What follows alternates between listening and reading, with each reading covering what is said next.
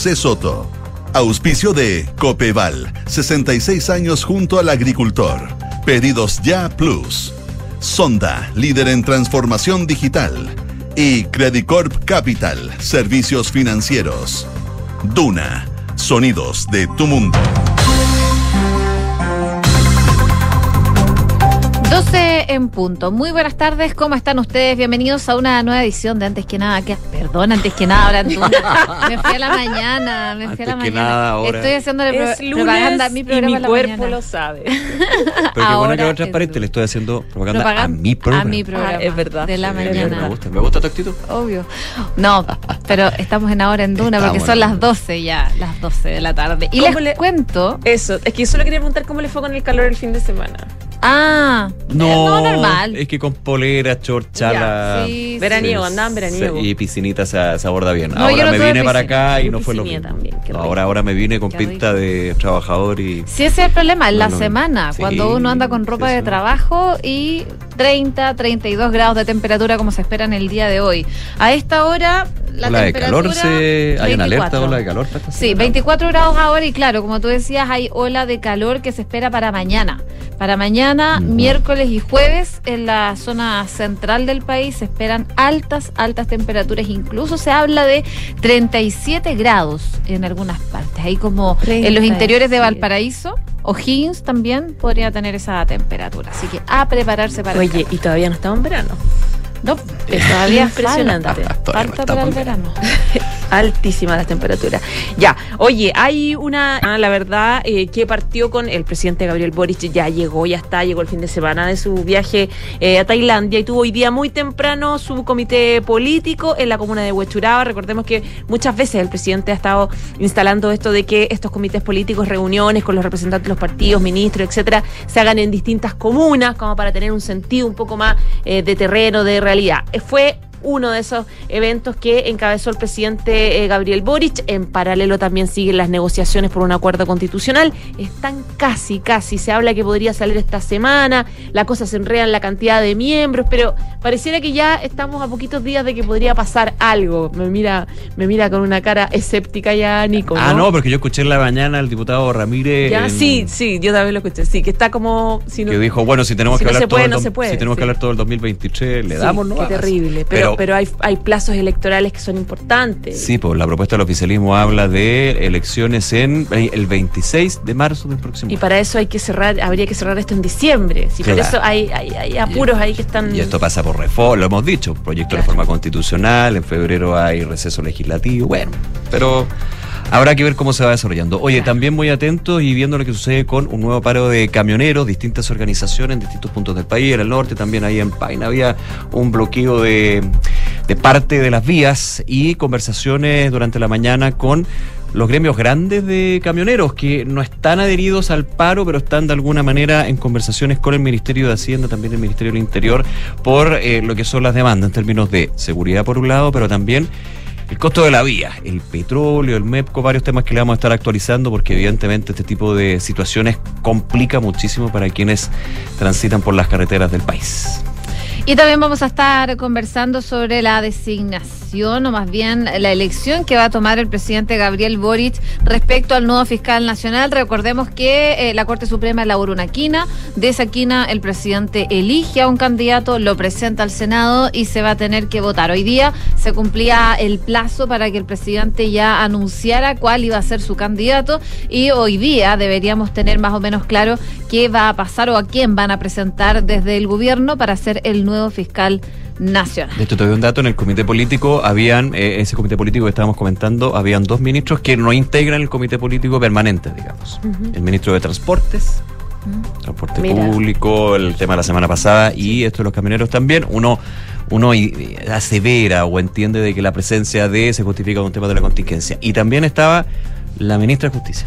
Claro, que ha estado ahí sondeando nombres. en fundamental la presencia, como para atender Claro. un poco las prioridades de esta semana ya. Just- justamente, así que también hay un dato para que probablemente se abordó o ya se ha abordado muchísimo en términos del comité político, cuál va a ser la definición, que el plazo legal termina hoy por el fiscal o la fiscal nacional. Oye, ¿vieron el accidente que tuvo un avión de LAN en Lima?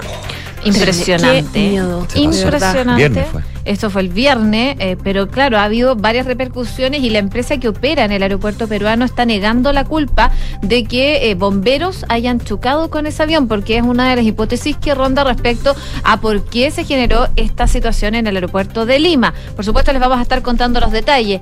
En Argentina habló Alberto Fernández por la muerte de eh, la líder de la Madres de Plaza de Mayo, que está generando críticas, sobre todo dentro de la agrupación. Y también vamos a hablar en noticias internacionales de un fuerte terremoto que sacudió la principal isla de Indonesia. 56 muertos y al menos 700 heridos. Y este sismo no superó los 5,6 grados, si no me equivoco. Fue como 5,6 más o menos. Imagínate. Impresionante. Y como siempre, los invitamos a que participen en nuestra pregunta del día. Va a estar en todas nuestras redes sociales. Tiene que ver con el proceso constituyente que ya debería estar eh, saliendo humo blanco dentro de los próximos días. Según la encuesta CADEM, un 66% de los encuestados piensa que hay que cambiar la constitución, pero un 60% opina que habría que hacerlo más adelante. ¿Qué opinas tú? Te dejamos cuatro alternativas para que votes con nosotros. La primera, hay que hacerlo ahora. La segunda, hacerlo más adelante. La tercera, no cambiar la constitución. Y la cuarta, como siempre, no me interesa a estas alturas del año, no quiero saber de nada.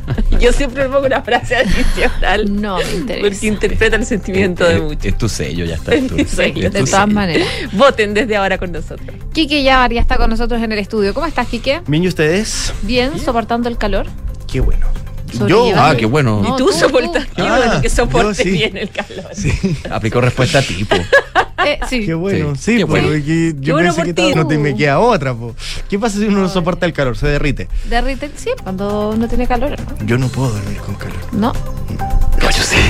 yo duermo con todo. Yo puedo dormir a- a- arriba de una piedra, así que ya. Qué suerte, no, una de mis otro virtudes, extremo.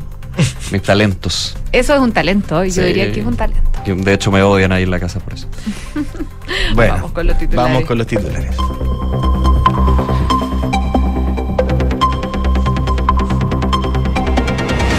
Ministerio de Salud informó 3.543 casos nuevos de coronavirus y 24 fallecidos registrados, según cifras informadas por el DEIS. La positividad nacional llega al 14,37%, luego de que se informara el resultado de más de 21.000 exámenes entre antígeno y PCR. En cuanto a camas críticas disponibles, estas llegan hoy a 273 disponibles a nivel nacional. El presidente Gabriel Boric enviará su propuesta de fiscal nacional al Senado. Justo cuando se cumple el plazo legal, el mandatario, quien regresó este domingo al país luego de participar de APEC en Tailandia, ingresará a la Cámara Alta el nombre que escogió a partir de la quina propuesta por la Corte Suprema para asumir el liderazgo del Ministerio Público, el que debe ser ratificado por dos tercios de los senadores. La Confederación de Transportistas Fuerza del Norte comenzó un paro indefinido obstaculizando para el norte del país. A la movilización se sumaron otros gremios como la agrupación de propietarios y conductores. Las principales son mayor seguridad y rebaja el precio de los combustibles.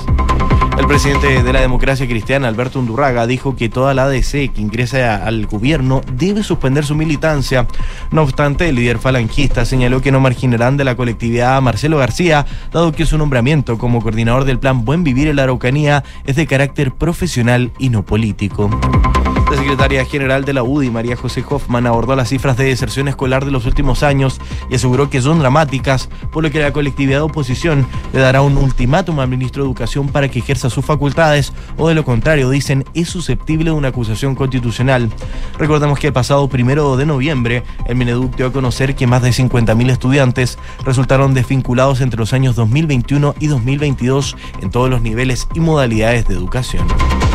Un grupo de personas robó y posteriormente quemó una escuela rural Las Misiones ubicada en la comuna de Tirúa en la región del Bío-Bío.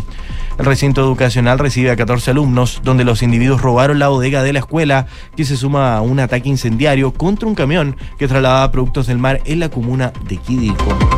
El Consejo Municipal de Zapallara aprobó la polémica ordenanza sobre el toque de queda de prevención, como lo calificó el alcalde, y que prohíbe que menores de edad solo pasen por la comuna desde las 11 de la noche a las 5 de la mañana. Sobre información municipal, la ordenanza fue aprobada por cinco votos a favor, un voto de rechazo y una abstención, donde solo faltaría el decreto para que la próxima semana comience a regir.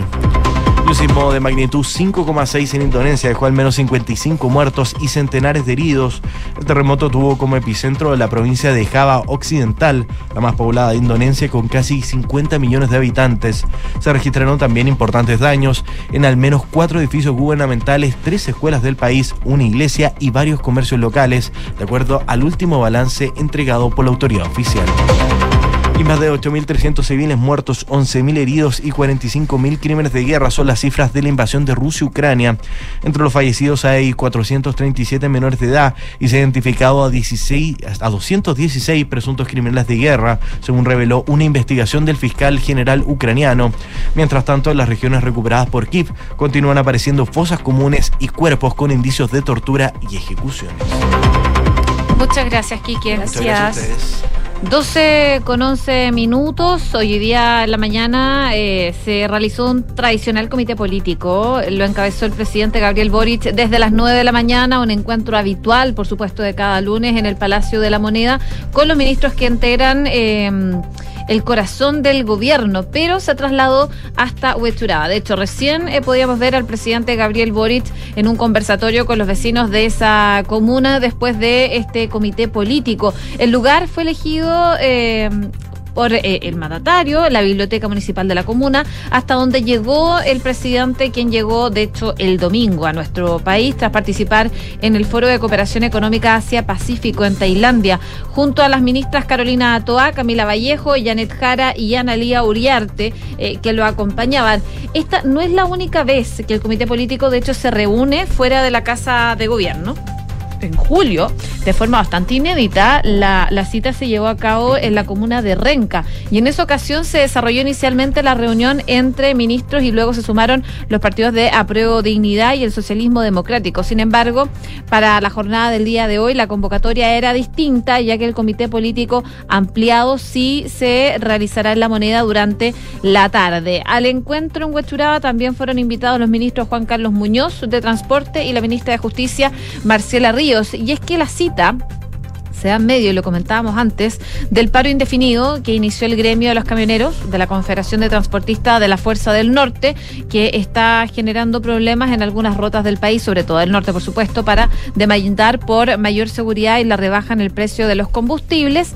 Y ahí, en ese sentido, el jefe de Hacienda eh, no llegó al comité político, ya que durante la mañana ha estado reunido con la Confederación Nacional de Transporte de Carga. Y también el otro punto que eh, probablemente hizo que fuera la ministra de Justicia este comité político es que hoy día el jefe de Estado tiene que enviar el nombre del candidato que va a proponer al Senado, el cual debe ratificarlo con un quórum de dos tercios para que asuma como fiscal nacional y se transforme en el sucesor de Jorge Abbott. El plazo para que el presidente dé a conocer esta propuesta vence hoy día y por eso probablemente estaba en esa instancia la ministra de Justicia en este comité político que se realizó en la comuna de Huechuraba.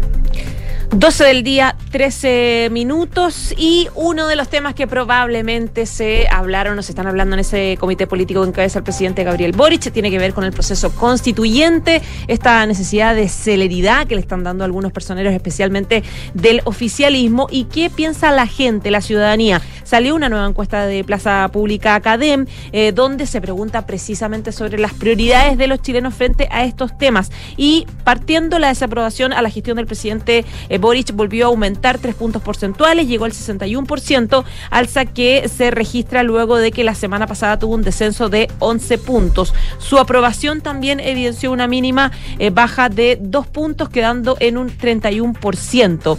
El sondeo de opinión correspondiente a la tercera semana de noviembre detalla las principales razones que explican tanto la aprobación como el rechazo. Factores como la delincuencia, el orden público está en un 61%, la falta de experiencia para gobernar y los cambios de opinión, 54%, la economía y el costo de la vida, 35%. Por otra parte, quienes aprueban su gestión se basan en la reforma las pensiones, 63 atributos personales y que representa un cambio con un 46%. Es parte de los resultados de esta encuesta. También se evidenció un incremento en la aprobación de la ministra del Interior, Carolina Toa, que en septiembre pasado asumía con un 45%, esta semana tiene un 63%. Y el subsecretario Manuel Monsalve lidera el índice de aprobación en el equipo con un 66%. También eh, hay mm, eh, reacción de los chilenos en esta encuesta en función, por ejemplo, al viaje de la Araucanía que hizo el presidente Boric el 9 eh, de noviembre un 35% de los encuestados lo evaluó como regular, un 32% como malo y un 30% como de manera positiva. Entre quienes contestaron la encuesta, el 82% cree que hay terrorismo en la Araucanía, eh, consignando la cifra más alta desde 2017. Es parte también de, este, de, este, de esta encuesta. Y eh, lo que les contaba respecto del plebiscito constitucional, eh, respecto de la discusión, se evidencia un aumento de dos puntos porcentuales entre quienes están de acuerdo en que Chile necesita una nueva constitución. Un 66% así lo señala. Pese a ello, el 60 60% opina que hay que dejar este tema para más adelante por la existencia de otras prioridades como la delincuencia, como la economía o pensiones. Un 39% cree que hay que avanzar eh, ahora en un nuevo proceso porque los países pueden hacer varias cosas al mismo tiempo. 12 de la tarde con 16 minutos. Profundicemos en el paro de camionero, el paro nacional de camiones, convocado por la Confederación Gremial de Transportistas Fuerza Norte. Esto fue anunciado mediante un comunicado eh, el mes pasado. Se hablaba de una eventualidad de paro que finalmente se concreta el día de hoy en distintos puntos de las carreteras en el norte, pero también en otros sectores, como por ejemplo ahí a la altura de Paine. Eh, varios temas que son parte también de las demandas, han dicho los transportistas. Por un lado, eh, el precio de los combustibles, lo que comentabas tú, José con respecto a esta reunión que estaba sosteniendo el Ministerio de Hacienda con eh, algunos de los gremios. Vamos a estar eh, profundizando también en eso, pero eh, principalmente otros temas, como por ejemplo, hablan desde este comunicado, mencionaban descontrolado e impune. El aumento descontrolado e impune de asaltos, robos, saqueos de las cargas transportadas, a lo que se sumaría un alza del robo de camiones tanto en ciudades como en carreteras. El contexto de seguridad indicaban desde este gremio, se sumaría también el aumento semanal descontrolado del valor del diésel que el transportista no puede traspasar semanalmente a tarifas y que debe seguir operando a pérdida, lo que en la práctica dicen está significando que los dueños de camiones estén prefiriendo trabajar como conductores ante el riesgo de perder su patrimonio. Aquí se critica desde esta asociación gremial eh, la ausencia de instrumentos de seguro de carga que permitan que la responsabilidad y el costo de la contratación del seguro de carga recaiga sobre el mandante y el propietario, en este caso, de la misma, y no sobre el transportista. Eh, hay que mm, mencionar que la Confederación Gremial de Transportistas Fuerza del Norte surgió hace dos meses, nueva, y está compuesta básicamente por transportistas independientes, quienes poseen de uno a tres camiones y especialmente se ubican en Arica, Iquique, La Serena, Antofagasta e incluso Paine. Porque es bueno eh, apuntar a esto porque eh, no se han eh, adherido a esta movilización los que son mencionados como los grandes la Confederación Nacional de Transporte de Carga, por ejemplo, la CNTC, y también el eh, gremio de los camioneros de Chile. Ellos han estado en Santiago, vamos a estar con eso, pero hay otro punto que estaban alegando desde esta Confederación Gremial de Transportistas, que era y que tiene que ver con las concesionarias de carreteras en términos de disponer de espacio de descanso y principalmente eh, por la exigencia que se tiene para los conductores, donde finalmente no, no, pueden estar más de 12, 15 horas manejando de Santiago hacia el norte y viceversa. Hay un tema ahí que también está dentro de las demandas que han aplicado esta confederación en particular y a la espera también de lo que pueden ser definiciones desde eh, el gobierno en este caso. Claro, porque lo comentábamos anteriormente, eh, no llegó a este comité político el ministro de Hacienda Mario Marcel, eh, ya que durante esta mañana se reunió con la Confederación Nacional de Transporte de Carga. recordemos que esa organización no forma parte del paro, pero sí quería abordar con ellos lo que es el alza de los combustibles, que es uno de los temas que piden, que solicitan que se, que se solucione esta agrupación que sí está en paro. Movilizaciones de camioneros también se suma al debate por las ayudas económicas y ese es otro tema. Eh, por supuesto, es parte de lo que se está viendo. Y habló el presidente de la Confederación Nacional de Transporte de Carga, Sergio Pérez, conocido cuando hay paro de camioneros, pero que esta agrupación, como les comentaba, no está adherida al paro actual. Y dijo que respalda las demandas del paro de camioneros, pese a que su organización no participa en ella. Y según expresaba que en esta oportunidad no están movilizados, pero las demandas de los colegas, dice, se están movilizando y las hacemos nuestras. Nosotros no somos nadie para llamar a poner la justa movilización de los colegas. Este es un problema que tiene que resolver el gobierno y tiene que resolverlo de forma urgente. Además, Pérez señaló sobre las principales eh, demandas de su gremio que el problema número uno de Chile es el tema de la seguridad, la delincuencia y el número dos es el de los combustibles. Nosotros hace más de 90 días, dijo, le advertimos al ministro Marcel que si no resolvía la gravedad del alza de los combustibles, esto iba a terminar en movilización y esto se está cumpliendo. Nosotros fuimos invitados, dijo, hace 10 días o más para esta reunión, que los colegas autónomos del norte se hayan movilizado es un tema absolutamente coincidente, decía el líder del gremio. Luego, tras la reunión con el ministro Marcel, el líder de la CNTC dijo a la prensa que volverán a dicha cartera de gobierno porque dice se van a establecer las propuestas que tienen que aprobar. Pese a ello, adelantó que se va a establecer una variabilidad en el mecanismo de estabilización del precio del combustible, no semanal, sino que con mayores plazos. Dice que van a tratar de que haya estabilización del valor del litro del petróleo, fue lo que dijo tras la reunión con el ministro Mario Marcel. Y estaba revisando lo que está pasando en las rutas. Eh, en la 5 Sur, en la entrada y salida de Arica, eh, se encuentra con normalidad para vehículos menores y buses. Los camioneros se encuentran a un costado de la carretera mientras se mantiene este paro de camioneros. Eh, también se da cuenta que conductores de aplicación llegaron por la ruta 5 a la altura de La Garza en Coquimbo al norte al sur. Hay congestión vehicular. También dirección a Santiago, reducción de pista en la ruta 5 a la altura del kilómetro 34 en el sector de Polpaico. También camioneros comienzan a congregarse en el kilómetro 34 en la ruta 5 Sur en dirección a Santiago. Son parte entonces de las informaciones que se conocen hasta el día de hoy, eh, hasta esta hora de la tarde, por supuesto, luego de que la movilización comenzara a eso de las 12 de la noche. En Coquimbo, el tránsito está normalizado por la ruta 5 desde el paso superior La Cantera en dirección al sur. 12 del día, 21 minutos. Seguimos revisando información del día. ¿Vieron el fin de semana ese asalto en el Mall Plaza Oeste? Sí. Eh, bien agresivo ahí en, en, el Plaza, mm, claro, en el Plaza Oeste, en una, un grupo de delincuentes que entró a una tienda Mac Online, eh, intimidó a los clientes, a los trabajadores, balazos de por medio, la gente tirándose al suelo, la verdad, bien impresionante. Y hay una preocupación en general porque han aumentado mucho eh, los, eh, los distintos episodios episodios de, delictivos dentro de los malls. Por lo tanto, a, a raíz de lo que pasó el domingo, en Mall Plaza Oeste, también en Norte, las comunas de Cerrillo y Huechuraba, el presidente de la Cámara Nacional de Comercio, que es Ricardo Mewes, alertó sobre esta crisis de seguridad que atraviesa el país, según él describe, y cómo está afectando a los locatarios de los centros comerciales y de los malls. Él, habló en Radio Universo, donde llamó a las autoridades a trabajar con inteligencia, con coordinación, hizo hincapié en que es necesario eh, efectivamente que se cumplan las penas y que eh, no ocurra esto que se toma una persona detenida y 10 días después eh, sale libre. En los robos... Digo, en los dos robos a centros comerciales de este fin de semana se usaron armas de fuego para intimidar a los clientes, a los trabajadores, a la gente que iba caminando. Y en esa línea, Mewes dijo que el monopolio de la fuerza lo tiene la autoridad de carabineros frente a estas bandas organizadas. No podemos, dijo, entregarles armas al sector, a las personas que, a, los guardias, digamos, eh, porque se producirían balaceras en, en pleno proceso y habría personas fallecidas en este tipo de delitos. Estamos hablando de un centro comercial, un mall donde transita un montón de gente niños, abuelos, mamás, papás, etcétera. Y claro, pensar en que estén los guardias armados y que empezó una balacera ahí, una persecución en medio de la gente, la verdad es que suena una locura. si tú le das un arma a un guardia es para que la use. Claro, En algún minuto, ojalá nunca, pero claro. Claro, ahí, eh, ahí, se abre el riesgo absolutamente. El presidente de la CNC decía que eh, esto ha sido un tema para el comercio en general, que ya llevan varios meses tratando de ver cómo, cómo lo abordan.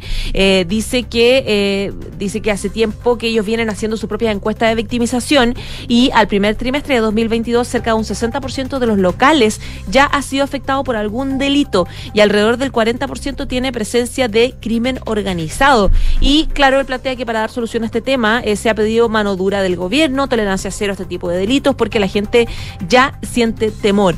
Comentó que tendrían que revisar también aquellos productos que son más apetecidos por los delincuentes, como los teléfonos. Generalmente, claro, estos asaltos en mall son en las tiendas tecnológicas, equipos tecnológicos, celulares, eh, y donde evidentemente son, son lugares donde tienen que eh, haber mayor seguridad. El presidente de la CNC también dijo que la seguridad ciudadana es uno de los bienes más preciados de cualquier eh, sociedad y que es el factor que habilita que podamos desarrollar nuestras habilidades, nuestros emprendimientos, sabiendo que eh, solo dependen de nuestro trabajo.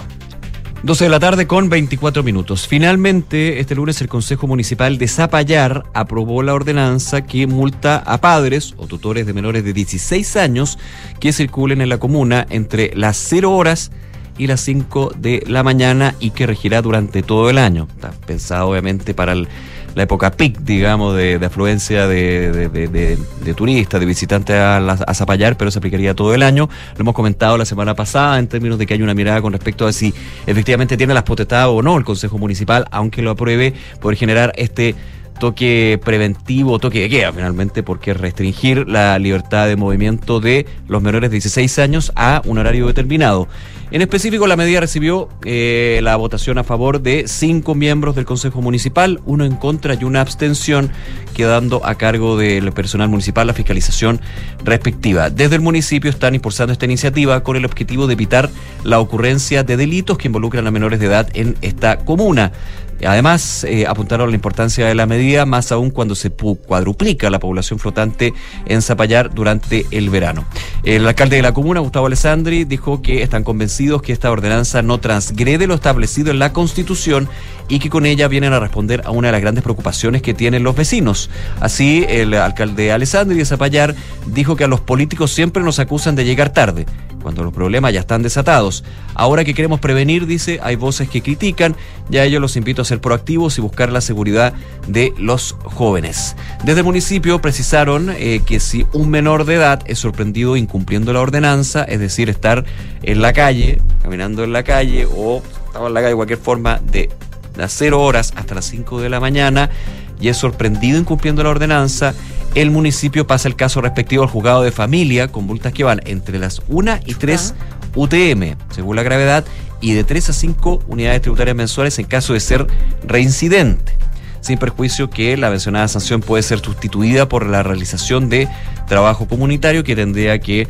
establecer el juzgado de familia en este caso. Así que en lo concreto, el Consejo Municipal aprueba la ordenanza, se aplicaría entonces en Zapallar esto a la espera de si hay algún tipo de recurso eh, a nivel de, eh, de la justicia. Personas naturales. Persona No, natural que vaya al Tribunal Constitucional o a los mismos juzgados en términos Que o se cuando apele en el fondo, o que se ap- claro. o que se apele porque el problema de esto y ya lo habíamos visto en el caso de Quintero era no no era Quintero, sí. era Quintero no Sí. que había tenido eh, la intención de me, puedo equivocar pero había una comuna o de Sí, tipo fue- era Quintero, era me Quintero que quería hacer una medida Pero similar creo que era como más niño ordenanza. más chiquitito, así como Era para 14. niños- claro, para niños más chiquititos. Porque al final, no, no sé si el tema de edad puede influir. Claro, es para menores de edad, de 16 para abajo. Ahora, ¿por qué el de 17 no? Bueno, hay todo un tema ahí con, con respecto al análisis de esta ordenanza y las posibles consecuencias. Eh, la semana pasada, desde, por ejemplo, la Defensoría de la, de la Niñez criticaban esta, esta ordenanza que, insisto, en lo concreto ya está aprobada y se aplicaría en la comuna de Zapallar. 12 con 28 y en los minutos que nos quedan quiero irme a otra comuna, eso sí, esta de la capital, porque habló la alcaldesa de Santiago, Iracy Hasler, y desmintió haber instruido no aplicar la ley aula segura en los establecimientos emblemáticos de su comuna, tal como lo comentábamos la semana pasada. Lo había denunciado el ex rector del Internado Nacional Barros Arana, Gonzalo Saavedra. Bueno, esta acusación levantó duras críticas desde la oposición, la que incluso presentó un requerimiento en la Contraloría por parte de concejales y diputados de Renovación Nacional.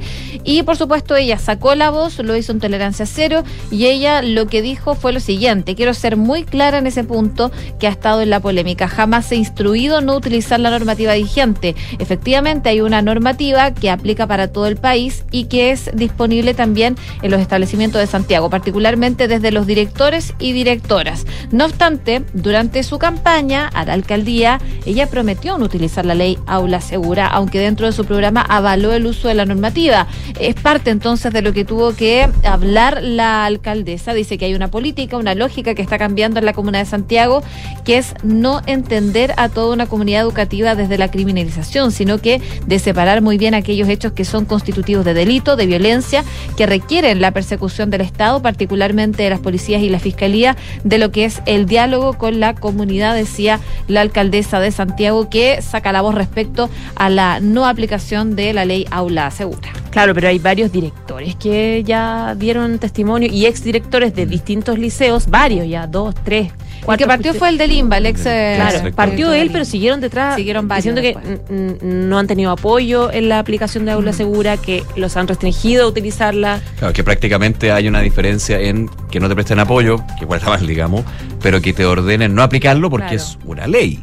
O sea, es si se, si se confirmara, según la alcaldesa, eso no es así, eh, sería la abandono de deberes como acusa Re- Renovación Nacional, que de hecho fue crítico también de esa mira. Es que la propia alcaldesa lo planteó al inicio de su gestión, en una entrevista que dio a la Nuevo Mundo. De ella, ella dice, no estamos de acuerdo con la aplicación de la ley, no creemos en ella y este municipio no la va a impulsar. Claro. Lo dijo súper claro. Sí. Entonces, tiene sentido con, con, con Con, las la- acusaciones. con las acusaciones, claro. Exactamente. claro, pero ella dice, se ha aplicado. Claro.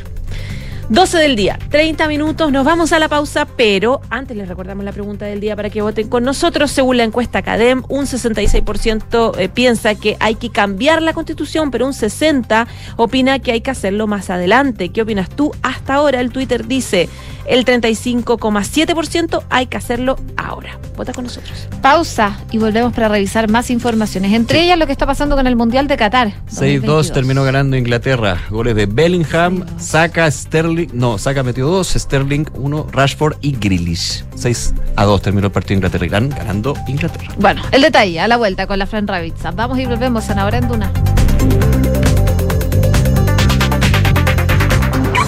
1710, 1711, 1712, nuevos árboles plantados. Nuestro compromiso sigue creciendo. Por cada híbrido Toyota que recorra las calles, plantaremos un árbol nativo, que junto a más de 1.700 árboles ya plantados, darán vida al gran bosque Toyota en el sur de Chile. Iniciativa que ayudará a cuidar del medio ambiente y reducir la huella de carbono. Conoce más en bosque.toyota.cl. En un nuevo ciclo de conversatorios, Educa LT profundizará en las claves y recomendaciones de la prueba PAES y en cómo elegir una carrera e institución de educación superior. Dos mesas temáticas y seis panelistas te ayudarán en el proceso para tu ingreso a la vida universitaria. Te esperamos este martes 22 de noviembre desde las 9 horas. Síguelo por educalt.com, latercera.com y mouse.cl.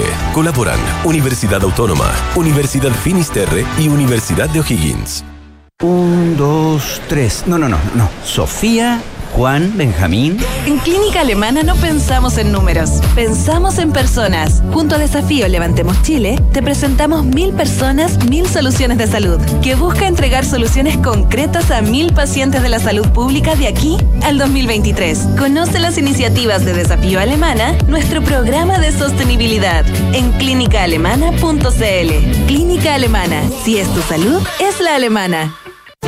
Enfrentar el cambio climático es tarea de todos.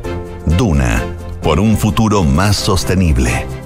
La Extreme E, que es la serie de carreras de autos eléctricos off-road, culmina su segunda temporada con el Gran Premio de Uruguay Natural Energy X Prix, que se realizará el 26 y 27 de noviembre en Punta del Este. Como novedad, esta edición será la primera que permitirá la asistencia de público, previendo en torno a 6.000 espectadores en vivo.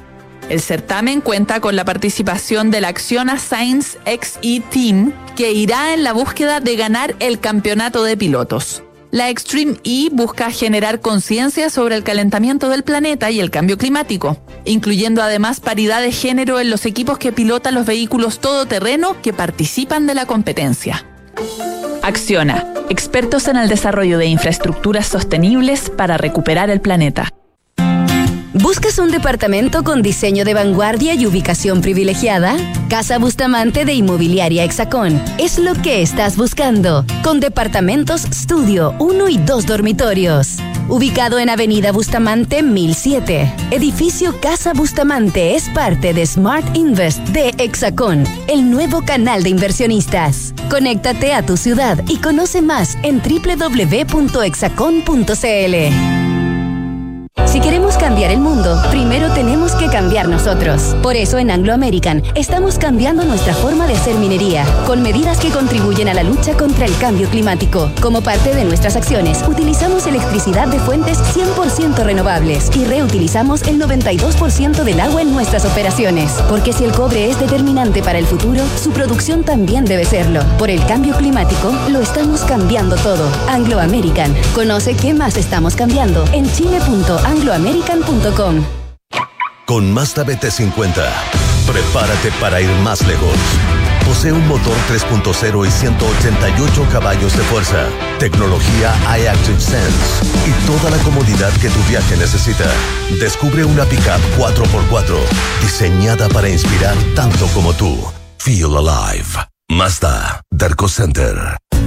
Hola, ¿sabías que el Ministerio de Vivienda y Urbanismo tiene un programa llamado Pequeños Condominios que permite a las familias que cuentan con un terreno construir nuevas viviendas, siendo una solución para el hacinamiento y el allegamiento? Con el programa Pequeños Condominios puedes mantenerte en tu barrio de siempre y mejorar tu calidad de vida a través de soluciones con mejor estándar habitacional. Conoce más detalles de este subsidio y el plan de emergencia habitacional en www.mimbu.cl.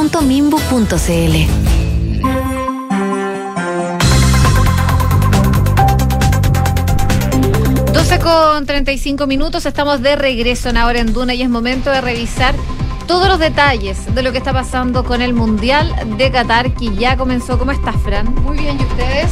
Bien, todo bien. Qué bueno. Oye, ¿con qué partimos? Mira, que tengo tantas cosas de las que hablar. hoy dirige. día. Hay muchas cosas que están ahí dando vueltas, por eso te pregunto a ti. Ya, cortito, muy cortito el partido de Eslovaquia con Chile. Ayer, el domingo, Chile finalmente Es, empató. Fue el último partido de la Roja de este año. Muchas críticas porque eh, al Toto Berizzo todavía no le llega el gol. Dependemos mucho de Alexis Sánchez, pero eh, se vio un buen equipo, un- una idea de juego, jugaron los, juve- los juveniles, los que están empezando a ser eh, convocados en el último tiempo. Diego Rubio, ayer fue titular, yo encuentro que fue, jugó bastante bien, a pesar de que yo critiqué mucho su convocatoria por la edad, porque ya eh, ha tenido otras oportunidades. Ayer, dentro de todo, hizo un buen un buen partido y yo creo que eso se debe a algo que hemos hablado también, que es que la liga estadounidense ha crecido mucho con el poder latino en su liga, la MLS, que es donde juega Diego Rubio, en el Colorado Rapids, si no me equivoco, y finalmente es una liga que es más física, que es rápida y donde cada vez hay más presencia de mexicanos y argentinos. De hecho, hay muchos argentinos que hacen la vuelta larga y se van a la MLS para saltar a Europa en vez de irse de Argentina a Europa. Tienen muchas más oportunidades a veces Pueden brillar más, digamos. Pue- pueden, pueden brillar más. Eso, jugaron algunos jóvenes como Asadi, Williams Alarcón, Alarcón, otros que están empezando a ser convocados como Michael Fuentes y Guillermo Soto, que no son tan jóvenes, tienen ya 27, 28 años. Eso, pero hay que tener paciencia. En marzo parten las clasificatorias nuevamente. Eh, me puse a buscar fechas FIFA y ventanas FIFA, no había ni una con- confirmada todavía. Ninguna fecha para, para el próximo año de, de amistoso antes de que empiecen la- las clasificatorias, pero todavía queda tiempo. El descanso, así que hay que tener paciencia. Quería también, muy cortito, felicitar al chileno Rodrigo Fernández, que ayer se quedó con el premio al mejor try del año en los World Rugby Awards, que volvieron a celebrarse presenciales desde el inicio de la pandemia. Fueron en Mónaco. Este try fue el que anotó en el partido de ida en el repechaje de Estados Unidos en el Santa Laura, donde se caía el cielo. ¿Se acuerdan que la, la cancha quedó hecha pedazo?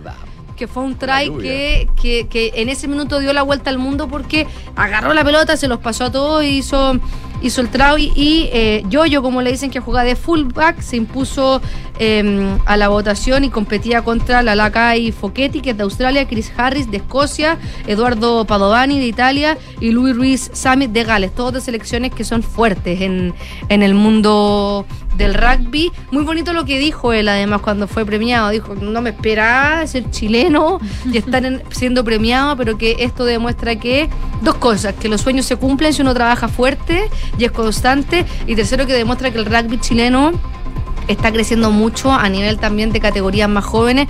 De hecho, hace no mucho la Federación de Rugby cerró un acuerdo con la Asociación de Municipalidades de Chile para fomentar el rugby tanto femenino como masculino sin importar mucho las condiciones. El, el, rugby es como el fútbol, no se necesita mucho más que un par de zapatos de fútbol, de rugby en este caso, que son zapatos puntoperoles, una cancha que no tiene por qué tener el mejor pasto para jugar, para partir. Estoy hablando igual que en el fútbol se juega en la tierra. Eh, así que bien por el por el, el, rugby nacional, donde ahí se demuestra que hay una federación que hace las cosas bien, a diferencia de otras federaciones. O sea, tiene el rugby 7, tiene a los cóndores, eh, tiene a las mujeres, tiene mm, los Selknam también, que están en la SLAR, en la Superliga Americana de Rugby, donde le está yendo muy bien al equipo chileno. Así que ya, eso respecto a deporte chileno. Muy bien. Ya. Mundial de Qatar. Ayer Qatar, la selección de Qatar rompió una estadística. Sí, que es la primera selección anfitriona que pierde en su partido de debut. ¿Y es la primera, primera? La primera de la historia, de los mundiales. Primera desde el primero mundial en Uruguay, digamos. Del primer mundial en Uruguay, Ah, en la Copa. O sea, lo debe haber pasado pésimo entonces. Pero yo creo que Qatar, que perdió 2-0 ante Ecuador, podría haber perdido por más, 3-0, le anularon 3-0, un gol, que fue un gol muy polémico. Sí. Finalmente, eh, la jugada, cuando uno ve, fue tan rápida que una, es una falta muy, es uno- un fuera de juego muy técnico. Mm. Porque eh, la- el- toda la tecnología que tiene la FIFA ahora muestra como solamente el pie del jugador ecuatoriano adelantado, solamente levantan la imagen de él, entonces se pierde el contexto. Después, cuando uno ve la imagen, el jugador está adelantado porque la regla dice que cuando el arquero sale, tienen que haber dos defensores del otro equipo detrás para que no sea la línea del offside. Y había solamente uno. Entonces, el otro jugador estaba adela- adelantado porque había solo un jugador Era correcto, pero, pero- milimétrico. milimétrico. O sea, pero bueno. Pero correcto. Yo creo que Qatar puede más. Es el campeón de Asia. Eh, yo creo que le pesó estar jugando su primer mundial. La alegría para Ecuador de romper La esa, presión. esa eh, récord histórico. ¿no? Récord histórico. Pero hablando de Qatar, yo creo que Qatar es una selección que juega más de lo que jugó ayer, que le pesaba ser el partido inaugural, ser la selección anfitriona y estar debutando en mundiales. O sea, yo creo que se- la- las piernas le pesaron tres toneladas a cada jugador. Es el Puede que ser. todos están mirando.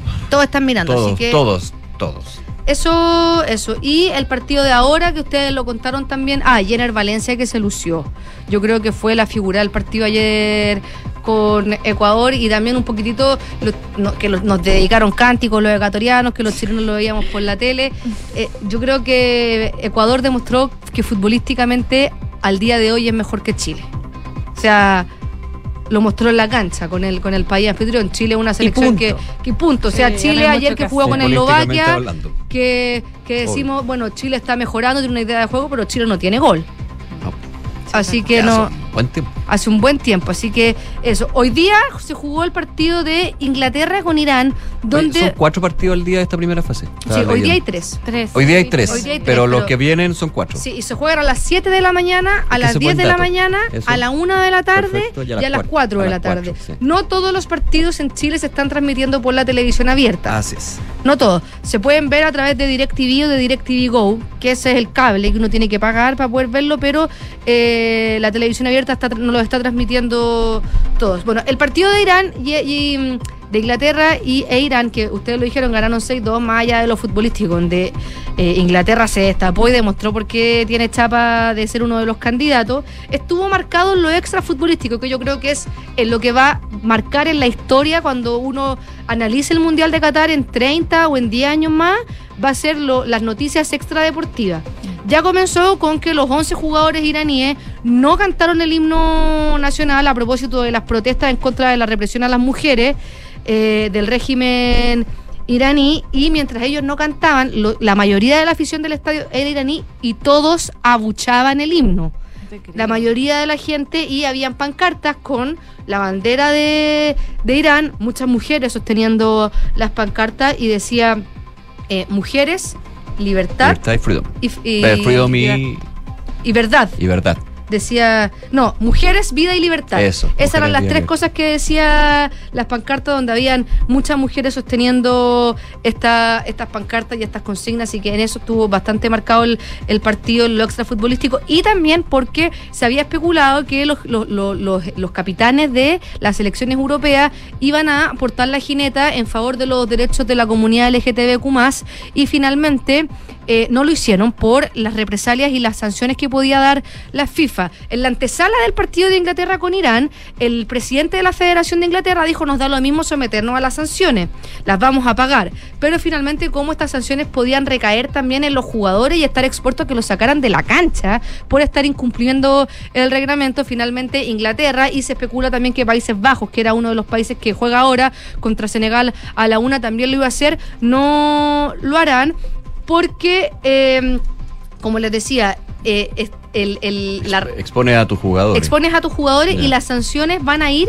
si es que se sanciona, irían an- en el ítem equipamiento, que dice que los jugadores y oficiales tienen prohibido mostrar mensajes políticos, religiosos o personales o lemas en cualquier idioma o forma en el uniforme, el equipamiento que puede ser los bolsos, las botellas, los zapatos o incluso en el propio cuerpo. Así que finalmente decidieron no manifestarse en la cancha con respecto al, al, tema de los derechos de la comunidad LGTBQ más, pero no sabemos es que a Irán le van a caer sanciones bajo el mismo reglamento porque no cantar el himno Mm. es una manifestación política en contra del De régimen de Irán. O sea, no, no, no sé ahí cómo se va a evaluar. no les importa tanto Porque- lo que sea una sanción de la FIFA. Yo creo que es lo Eh, que puede eh, ser una eh, claro, repercusión cuando Pero vuelva. igual, pero igual. Yo me refiero preocuparía que más por eso. Las reglas son las reglas. Me refiero que eh, finalmente O sea, yo estaría más urgido por los taleones cuando vuelva. Yo también, yo que también. la FIFA me diga, oiga, ¿sabes qué? Tiene que Tengo- pagar. Tengo problemas bastante más, Sí. más, más serios que lo que No sé cómo lo van a administrar. Y de hecho, Sí, ayer en la conferencia de prensa,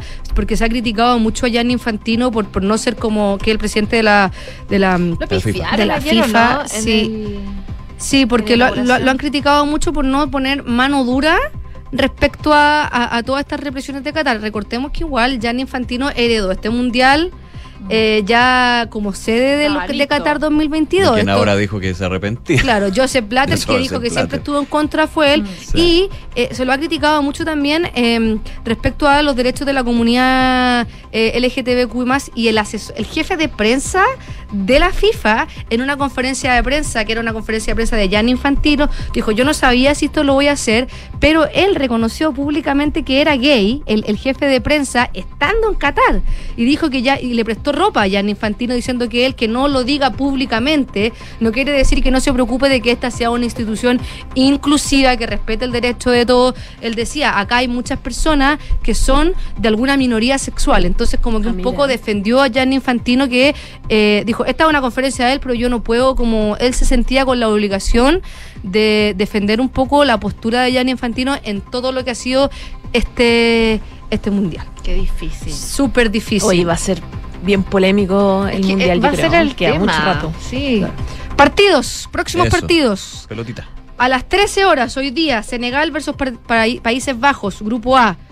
Eh, grupo B, a las 4 de la tarde, Estados Unidos versus Gales. Estaba viendo una estadística, paí- Senegal y Países Bajos nunca se han enfrentado en mundiales. Mira. Y eh, Estados Unidos y Gales se han enfrentado dos veces, Gales nunca le ha podido ganar a Estados Unidos.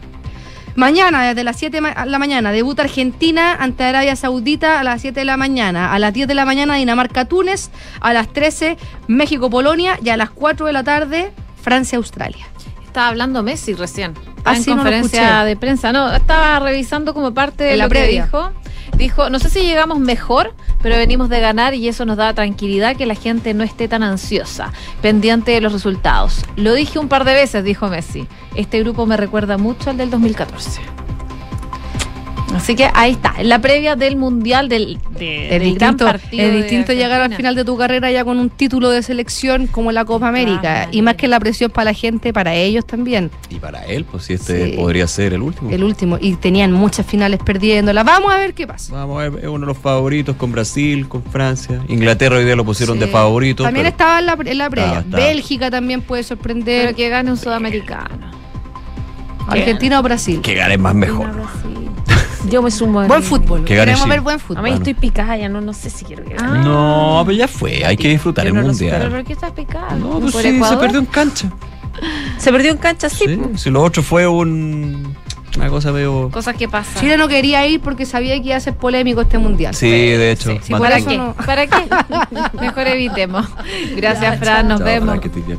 12 con 48 lo comentábamos. Bueno, me imagino que ya tuvieron la oportunidad de ver las imágenes de este avión en el aeropuerto de Lima. Impresionante, un avión de la TAM que...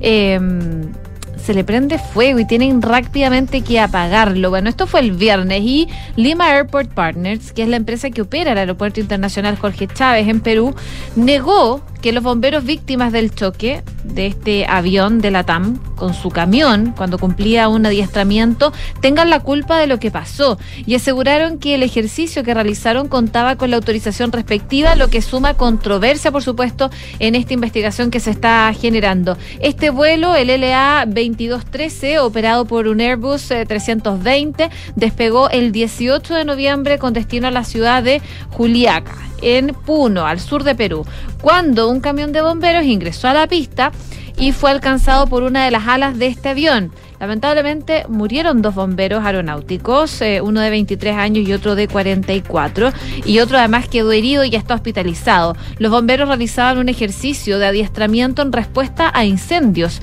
y lo que explican es que esta operación se coordinó previamente entre el operador del aeropuerto y la autoridad de tránsito aéreo, al igual que en ocasiones anteriores, y en este caso la coordinación se inició el 17 de noviembre, el día antes, según lo que dice esta empresa en un comunicado. La empresa dice además que durante la mañana y hasta antes de iniciar el ejercicio, el equipo de bomberos llevó a cabo toda la coordinación necesaria para ejecutar la maniobra. La torre de control confirmó el horario de inicio que era a las 3.10 de la tarde, y a esa hora comenzaron. Y se produjo el impacto con la aeronave de la TAM a las 3.11.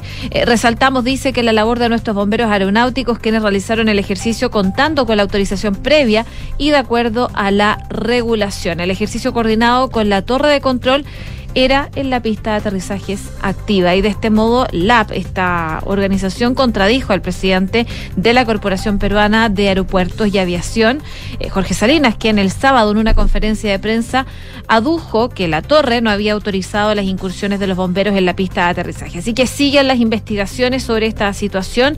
En los audios que tienen se señala que no había autorización alguna para el ingreso de ningún vehículo a la pista de aterrizaje, pero la situación es bastante compleja. La Fiscalía de Callao la zona donde está este aeropuerto, el Jorge Chávez, también investiga para esclarecer los hechos ante los posibles delitos de homicidio culposo y lesiones culposas. El aeropuerto reanudó ya las operaciones el sábado a la medianoche, así que por lo menos en cuanto al tránsito no hay mayores inconvenientes. 12 del día, 51 minutos. Nos vamos a Argentina a propósito de un enredo en el que se metió el presidente Alberto Fernández por un tuit eh, donde eh, sacó hartas chispas de la Asociación de Madres de la Plaza de Mayo. ¿Por qué?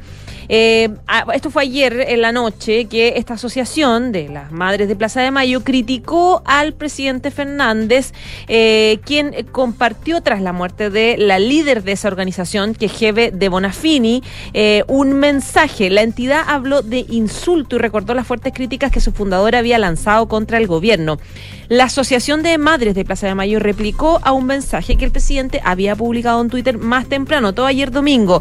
Ahí el mandatario elogió la labor de Bonafini contra la dictadura, habló de la pérdida que tiene el país eh, con su partida y destacó su trabajo junto a las madres y las abuelas de Plaza de Mayo. Y dice el tuit, digamos, la partida de Jeve de Bonafini eh, perdimos una luchadora incansable, escribe Fernández, y agregó, reclamando verdad y justicia junto a las madres y abuelas, enfrentó a los cuando el sentido común colectivo iba en otra dirección. Con enorme cariño, sincero pesar, la despido, decía la declaración que hacía el presidente argentino. Y durante la noche, la Asociación de Madres de la Plaza de Mayo le respondió y pone, señor presidente, no se perdió nada. El legado de las madres vive en el pueblo, afirmó la entidad en Twitter y agrega, relacionar la lucha de nuestra presidenta con otra organización es un insulto. Por suerte, ella hizo público todo lo que pensaba de usted. La otra organización mencionada por Alberto Fernández en su mensaje es las abuelas de Plaza de Mayo y como consignó la Nación, Bonafini arrastró varias diferencias durante muchos años con la líder de esa entidad que era que es Estela de Carlotto y la Asociación de Madres de la Plaza de Mayo expuso eh, estos cuestionamientos que su líder le había lanzado Alberto Fernández en el último tiempo, especialmente por el agravamiento de la situación económica, por la negociación con el FMI. Y en junio, Bonafini, que era más cercana a el kirchnerismo, o sea, a Cristina Fernández, eh, habló sobre eh, el tema y también planteaba su diferencia. Decía que lo había acusado de ir a canales de, no puedo decir, eh, no hable más porque no le creemos, está acabando su propia fosa, le manifestaba entonces al cuestionar sus apariciones con los medios. De esta forma se le enreda un poco la situación a Alberto Fernández con las madres de Plaza de Mayo. 12 de la tarde con 54 minutos. Al menos 55 personas murieron y decenas resultaron heridas tras un sismo magnitud 5,6 ocurrido este lunes en Indonesia. Temblor que se registró en la provincia de Java Occidental, la más poblada del país.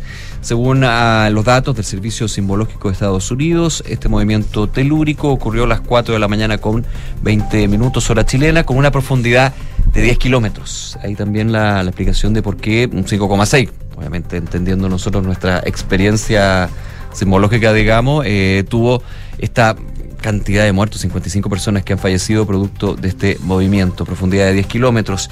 El portavoz del gobierno de Chanjur dijo a EFE que en Java Occidental cuatro personas murieron en el hospital Yimacan y 51 murieron en el hospital Sayang. Sin embargo, la Agencia Nacional para Gestión de Desastres confirmó al cierre eh, de las ediciones de los medios internacionales un total de 14 decesos y 17 por el sismo, una situación que luta, por supuesto, al mundo. Este temblor que termina con un alto número de fallecidos allá en Indonesia. 12,55. Estás en Ahora en Duna. Y antes de ir a la economía, actualizar un poco lo que está pasando con las conversaciones constitucionales, porque de manera transversal todos los partidos políticos han dicho que noviembre es el mes clave para cerrar este acuerdo para una nueva constitución. Mes al que le quedan 10 días.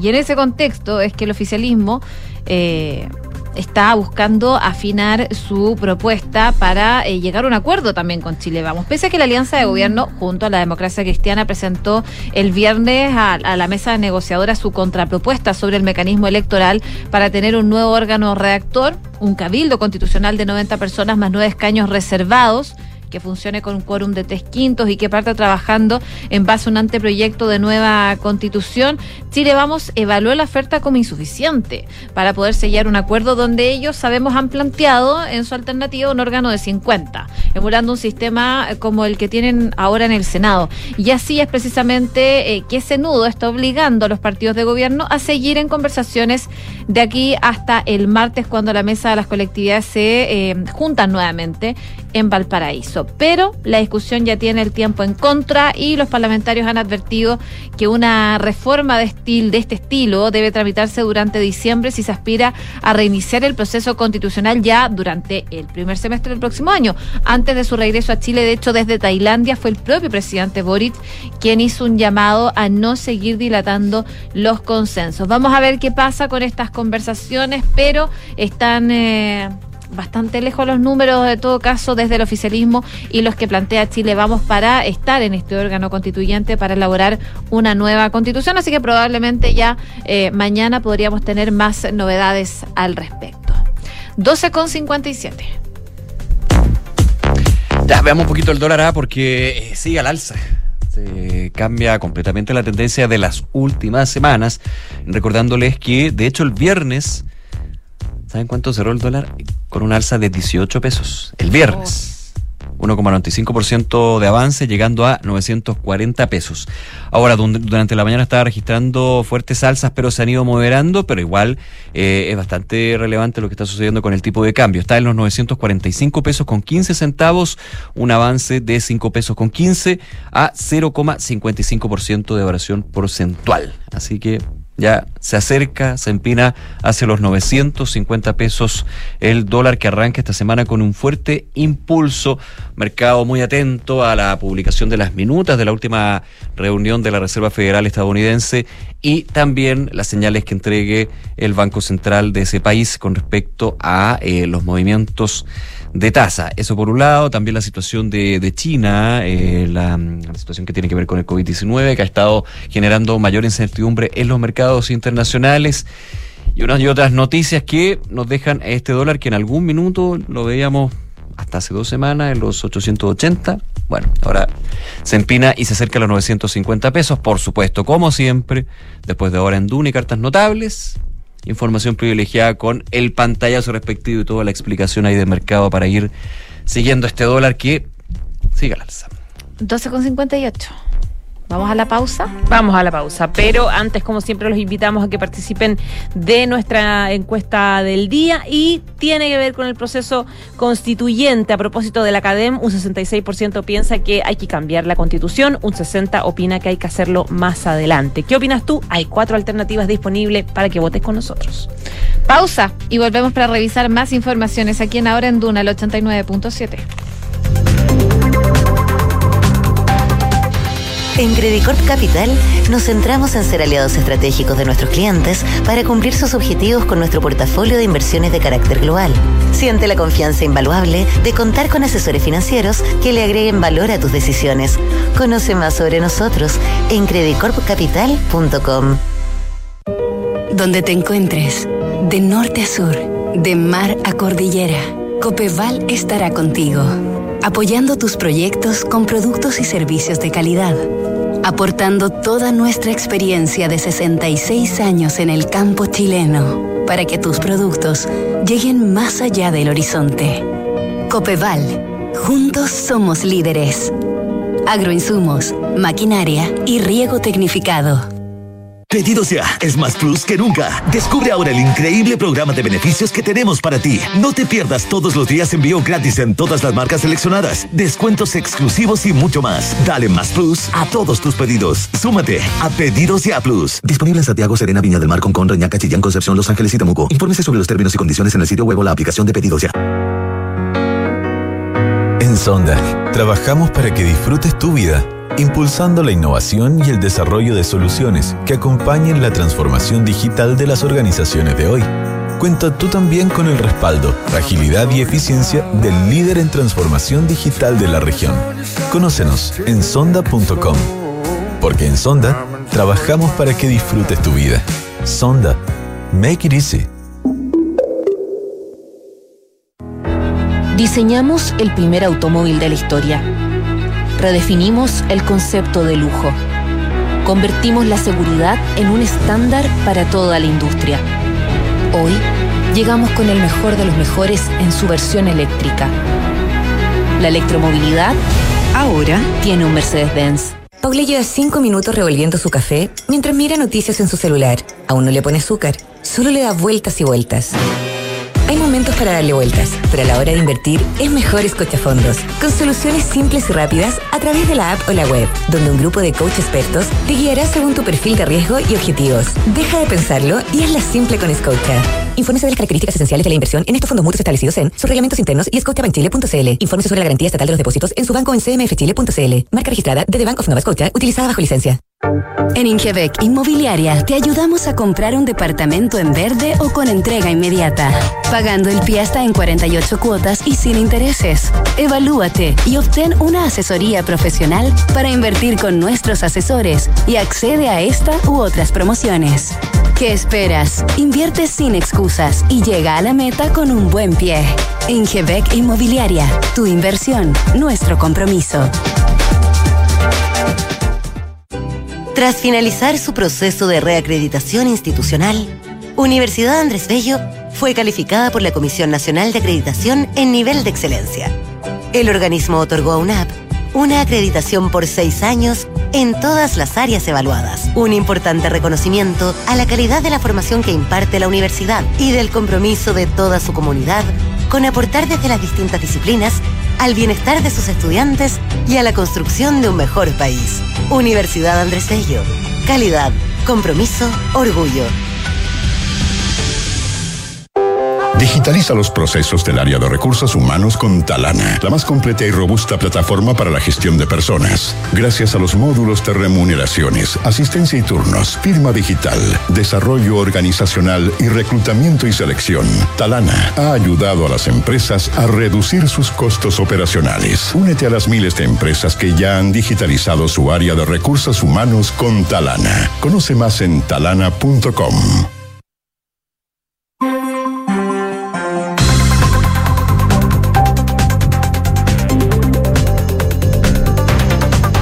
con tres minutos, estamos de regreso en ahora en Duna, Carlos 89.7. En estos momentos en Santiago, 26 grados de temperatura totalmente soleado. Eso sí, la máxima va a llegar hasta los 32. Y ya está con nosotros nuevamente Kiki Yabar para hacer un resumen de las principales informaciones en los titulares.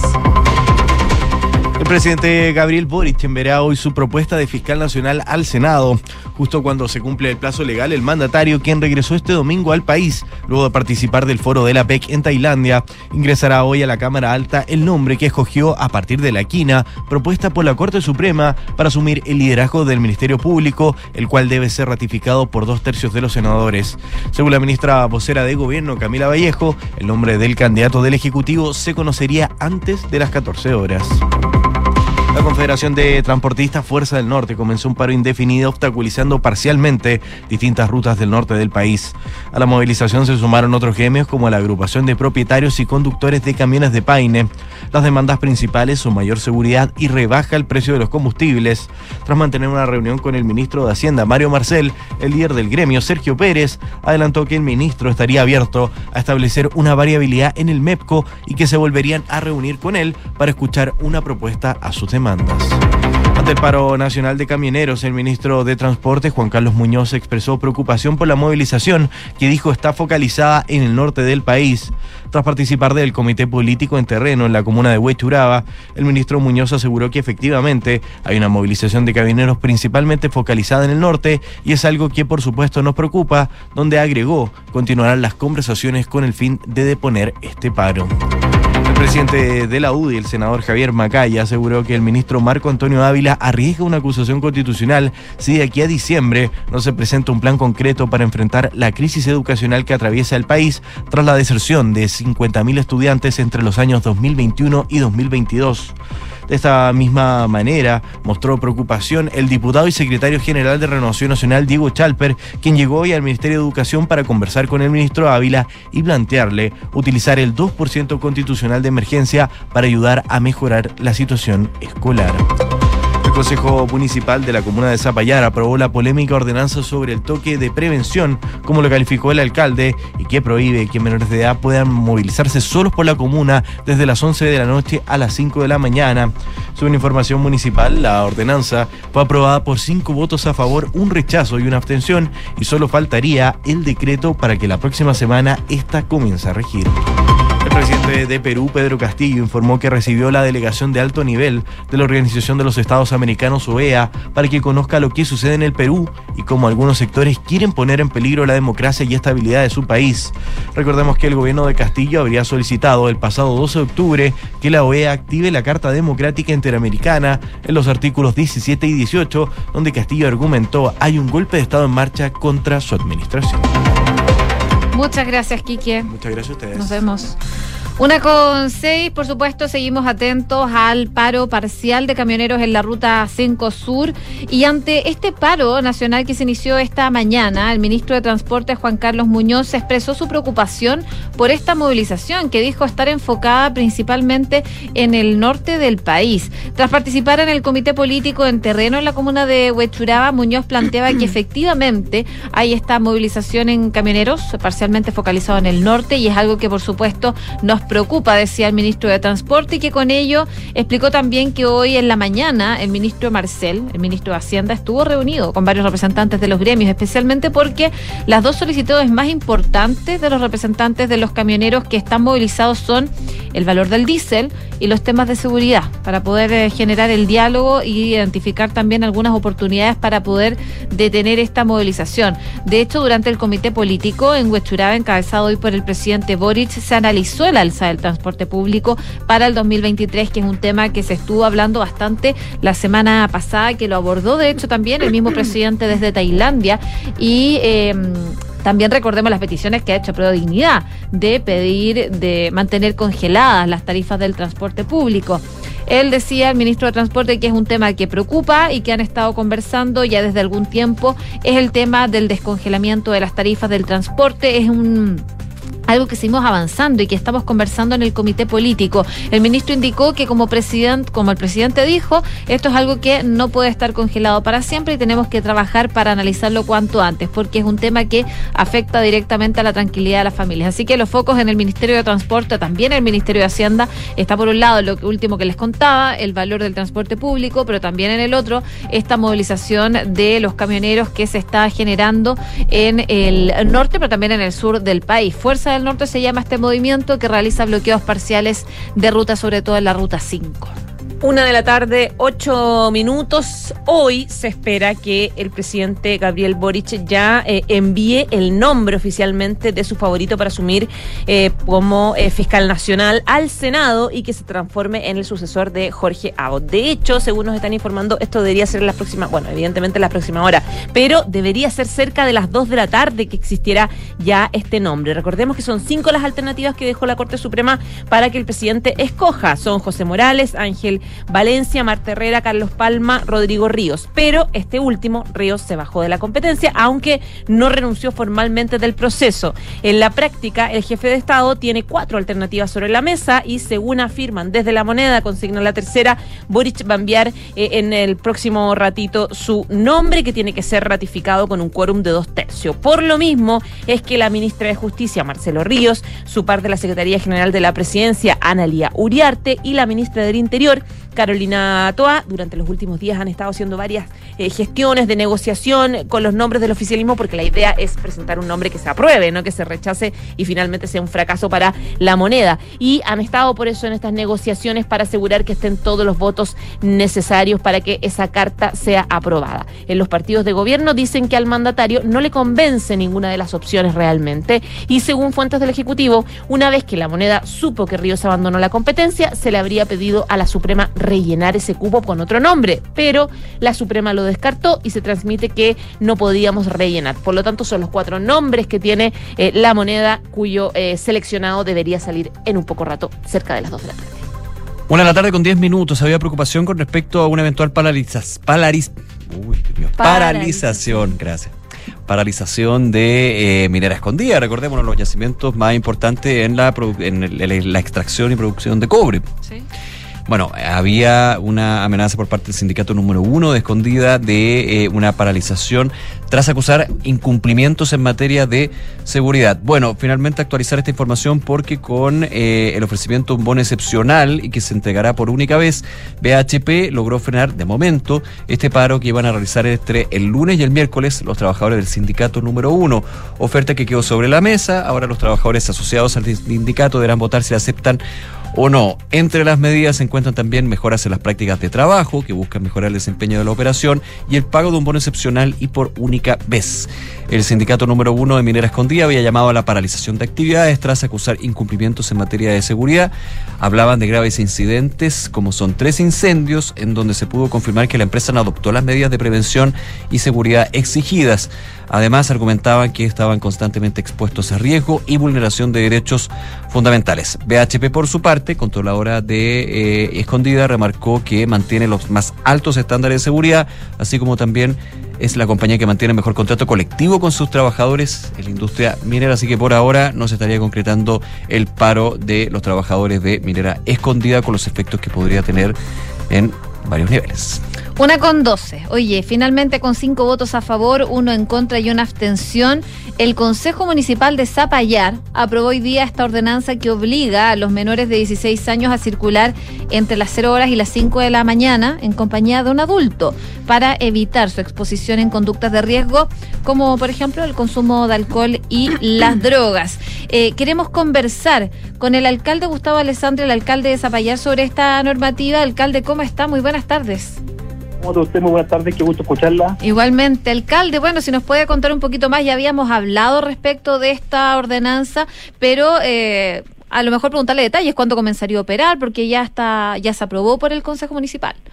Efectivamente, ya se aprobó por el Consejo Municipal hoy día dentro del Consejo y la verdad es que muy contento, sabemos que es eh, una ordenanza media polémica, pero creemos que es necesario hoy día en la situación país que vive nuestro país, nuestra comuna, eh, tomar estas medidas que es más bien un toque de responsabilidad. Nosotros buscamos y trabajamos con varios cuerpos legales, la Constitución, los tratados internacionales, el Código Civil, y lo único que estamos haciendo es resguardar el derecho de los niños a que sean sus padres, sus apoderados responsables. No es nada más que eso. En ningún caso es otra cosa, sino que trabajar en conjunto, Carabineros, Policía de Investigaciones, la Marina, en conjunto con el personal municipal, los inspectores, los fiscalizadores, y poder prestarle mayor protección a nuestros menores de edad en nuestra comuna. Ya, eh, alcalde, pero eh, la verdad es que esto le va a traer algunos problemas eh, o eventualmente algunos intentos de frenarlo, porque, por ejemplo, la defensora de la niñez ofició al municipio, dice que esto podría ir en contra de la propia constitución por la, la libre circulación de los niños y adolescentes, plantea, de hecho, estaba buscando varios argumentos que ella dice que se podrían implementar para evitar la aplicación de esta normativa. Dice, ninguna ordenanza municipal puede estar por sobre la constitución y la ley. Y la ley resguarda el libre tránsito de los menores también. Entonces, eh, ¿de qué manera eh, se pueden defender ante estos argumentos?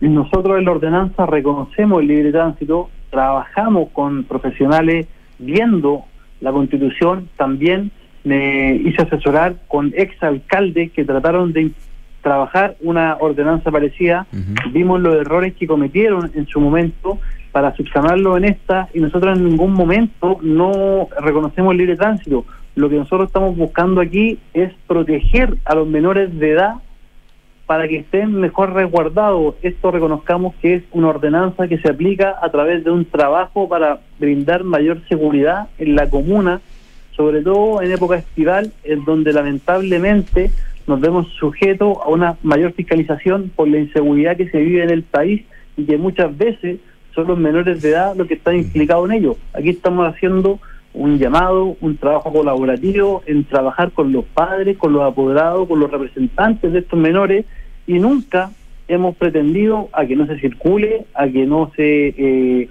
no se esté en la noche en algún lugar público, sino que todo lo contrario, queremos trabajar en conjunto y brindar la mayor seguridad posible.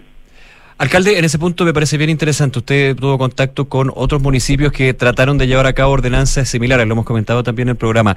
Eh, ¿cuáles, ¿Cuáles fueron los errores que ustedes notaron y que no están incorporados en esta ordenanza que eventualmente no llevarían a, por ejemplo, tener una, mm, un dictamen de la justicia en que haga inviable, digamos, la ordenanza. Puede ser, por ejemplo, el hecho de que si hay un joven de 16 años en la calle entre las 12 horas y las 5 de la mañana, no se lleva detenido como podría suceder en un toque de queda, sino que hay una multa al adulto responsable. ¿Esos son los errores que ustedes notaron en, la, eh, en, eso? En algunas situaciones, Nicolás, eh, era efectivamente un toque de queda y esto está lejos de ser un toque de queda. Esto es un toque de responsabilidad. Ya, pero más allá del nombre, es que, es que en la práctica el joven que no está con un adulto no puede circular en las calles. O sea, en la práctica es un toque de queda. No, no, yo lo miro de una manera muy distinta a esa. El, no, yo lo miro por el tema legal, pues es, el, es para, para no, llegar a eso, por eso voy. En el tema legal la pregunta es otra. Apliquemos la prudencia, apliquemos criterios y puede transitar sin, sin ningún problema de un lugar a otro lo que sí estamos pidiendo es que el apoderado, el adulto responsable, sepa dónde va a estar ese joven. Nada más que eso. Si quiere ir a un lugar, a una vivienda, a otra, que vaya con conocimiento del apoderado responsable. Ah, pero no tiene que estar acompañado ah, por el adulto. Puede hacerlo, se puede trasladar. sí, por supuesto que sí. Depende, tiene que ir a buscarlo, eso es lo único que estamos pidiendo, que no, que no haya a alta hora de la madrugada Solo. una circulación, una circulación de personas que estén bajo influencia del alcohol. O sea, por ejemplo, en la playa, veces. sentados en la playa, digamos, con alcohol. No, es que de hecho no se puede. No, hay que, es que, espérese, espere, ahí Nicolás. Nicolás tiene un punto, Nicolás tiene un punto importantísimo. Usted dice no se puede. Y yo le digo, como funcionario municipal que soy, ¿quién soy yo si no tengo la ordenanza para fiscalizar Por aquello? supuesto, sí. Claro. No, sí, yo, yo, Ahí no, llegamos- sí. ahí Pero se los llevan. Sí, eh, eh, el objetivo, y, y- y se puede compartir, y yo lo entiendo perfecto, es la implicancias que podría generar esa ordenanza en caso, y por eso le preguntaba, en otras ordenanzas que finalmente no llegaron a buen puerto y no se pudieron aplicar, y donde usted dice habían errores que finalmente se subsanan para no llegar a eso, para hacerlo viable. A eso voy. Exactamente, ahí compartimos plenamente. Entonces, una vez que tomando el Código Civil, tomando la Constitución, tomando los tratados internacionales, lo bajamos a esta ordenanza en donde reconocemos todos los derechos de los menores de edad y lo estamos protegiendo en esta ordenanza, eso es lo que queremos, una comuna más segura y que garantice mayor seguridad a nuestros vecinos. Eso es. O sea, el bien superior del niño o niña eh, se sobrepone a lo que puede ser una eventual restricción de, de movilidad. Eso, a, a eso va. Efectivamente. Ya, es que eso es importante para si llega en algún minuto a haber ahí un, un tema. judicial. Usted, usted entendió perfecto lo que pretendemos hacer, pero así perfecto. Alcalde, ¿qué le dicen los vecinos? Porque me imagino que, que hay versiones contrapuestas, ¿no? Me imagino que no todos están de acuerdo a lo mejor con esta ordenanza, ¿o sí? ¿Qué le dicen a usted? En general, yo creo que ha tenido, o sea, no que yo crea, he tenido una, ha tenido una muy buena aceptación. Nos han llamado ahora muchos vecinos de otras comunas, también nos han invitado de otros consejos municipales eh, a, a hacer una exposición de la ordenanza. Podría aplicarse en otras comunas a lo mejor. Sí, yo creo que, o sea, hemos, este, esto también lo trabajamos con muchos alcaldes, ¿ah? con varios alcaldes por la situación que estamos viviendo, ¿cierto? No nos, no nos cerremos a que solamente es una situación de una comuna, esto es una situación a nivel nacional y hoy día, naturalmente, que por lo que viene en el verano es una situación del borde costero o de las cominas, de las comunas que somos balnearios, pero esto hay que mirarlo macro. Y la invitación que hacemos a otros alcaldes también, como lo estamos trabajando, es que tenemos que atrevernos a tomar medidas en contra de la delincuencia con las pocas facultades que tenemos como municipalidad. Y para nosotros, como gestión municipal, es muy importante tener resguardado a los menores de edad de alguna manera. Y esto lo único que hace es que no se vulneren sus derechos. Y creo que Nicolás en sus intervenciones lo ha dicho muy bien. Muy bien, alcalde Gustavo Alessandro, alcalde de Zapayer, muchas gracias por esta conversación con Ahora en Duna. Que esté muy bien. Gracias, alcalde. Que le vaya bien. Muchas gracias a ustedes, que estén muy bien, muy buenas tardes. Buenas tardes. Bien, Nicolás, nos vamos. Pero antes, vamos con la pregunta del día. Les contábamos respecto de la encuesta CADEM. Un 66% piensa que hay que cambiar la constitución, pero un 60% opina que hay que hacerlo más adelante. ¿Qué opinas tú? El, mira, hay un empate. El 28, un 28,6% piensa que hay que hacerlo ahora. Otro que no hay que cambiarla. El 23,8% hay que hacerlo más adelante. Y el 19% no me importa ya este tema. La transformación digital de tu negocio nunca estuvo en mejores manos. En Sonda trabajan para que disfrutes tu vida, innovando y desarrollando soluciones tecnológicas que mejoran y agilizan tus operaciones. Conócelos hoy, Sonda Make It Easy. Pedidos ya es más plus que nunca. Descubre el increíble programa de beneficios que tiene para ti. Envíos gratis en todas las marcas seleccionadas, descuentos exclusivos y mucho más. Súmate a Pedidos Ya Plus. Términos y condiciones en el sitio web o en la app de Pedidos Ya. Y Credicor Capital es un holding dedicado a la prestación de servicios financieros con presencia en Colombia, Chile, Perú, Estados Unidos y Panamá. Conoce más en credicorcapital.com. Copeval, 66 años junto al agricultor, apor- aportando los agroinsumos, maquinaria y riego tecnificado para que tus productos lleguen más allá del horizonte. Encuéntralos en sus 24 sucursales desde Copiapó a Puerto Varas o en www.copeval.cl. Bien, a continuación, cartas notables, luego la segunda edición de Información Privilegiada. Nosotros nos reencontramos mañana desde las 12 en Ahora en Duna.